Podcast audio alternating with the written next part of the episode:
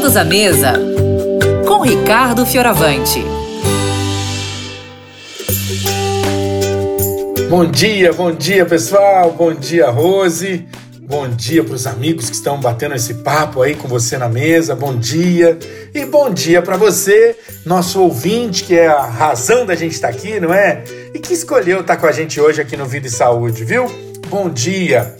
Essa semana eu tô falando dos meus temperos favoritos, dos temperos pré-prontos, sabe? Que eu deixo aqui para facilitar minha vida na cozinha e também para chegar num saborzinho, sabe, especial em cada prato.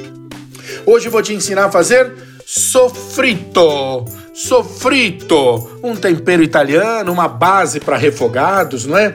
Que você vai usar aí para preparar molhos, para preparar recheios e que dá um saborzinho realmente diferente no seu prato, na sua mordida, tá?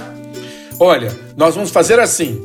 Use 300 gramas, uma cebola e meia, talvez duas cebolas pequenas de cebola e você tem que picar bem miudinho, tá bom? Picar é pedacinho. Você pode ralar também e você pode processar se preferir, não importa.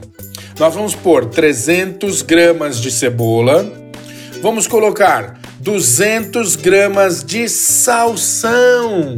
É, salsão é uma coisa que a gente normalmente não usa no refogado, mas esse tempero italiano coloca e dá um saborzão na sua comida.